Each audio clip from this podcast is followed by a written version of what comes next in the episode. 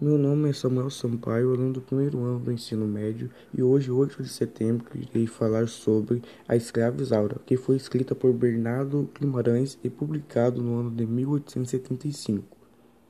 Isaura, nascida de um romance entre uma escrava e um homem branco, é adotada pela matriarca da casa, dando uma boa educação, ensinando a tocar piano e fazer crochê. Mesmo tendo privilégios na época, por nascer branca ou parda, a família não deixava de falar para Isaura que era uma escrava. Com o grande desejo de ter uma filha, a matriarca criou Isaura até o dia da sua morte.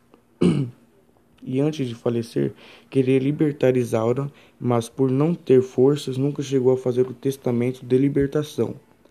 Após a sua morte, o filho da mãe adotiva começou a cobiçar Isaura cada vez mais, mesmo Leôncio, sendo casado com Elvira, ainda assim dava em cima de Isaura, chegando até chantagear para ficar com ela.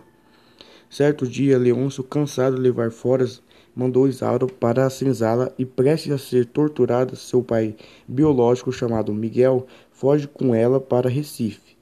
E para não ser reconhecida, Isaura muda seu nome para Elvira.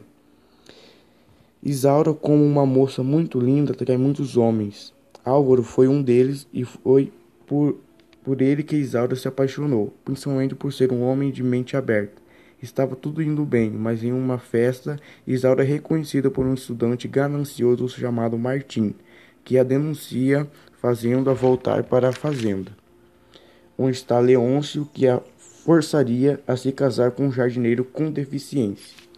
Álvaro descobre que Leôncio está falecendo Álvaro descobre que Leôncio está falindo.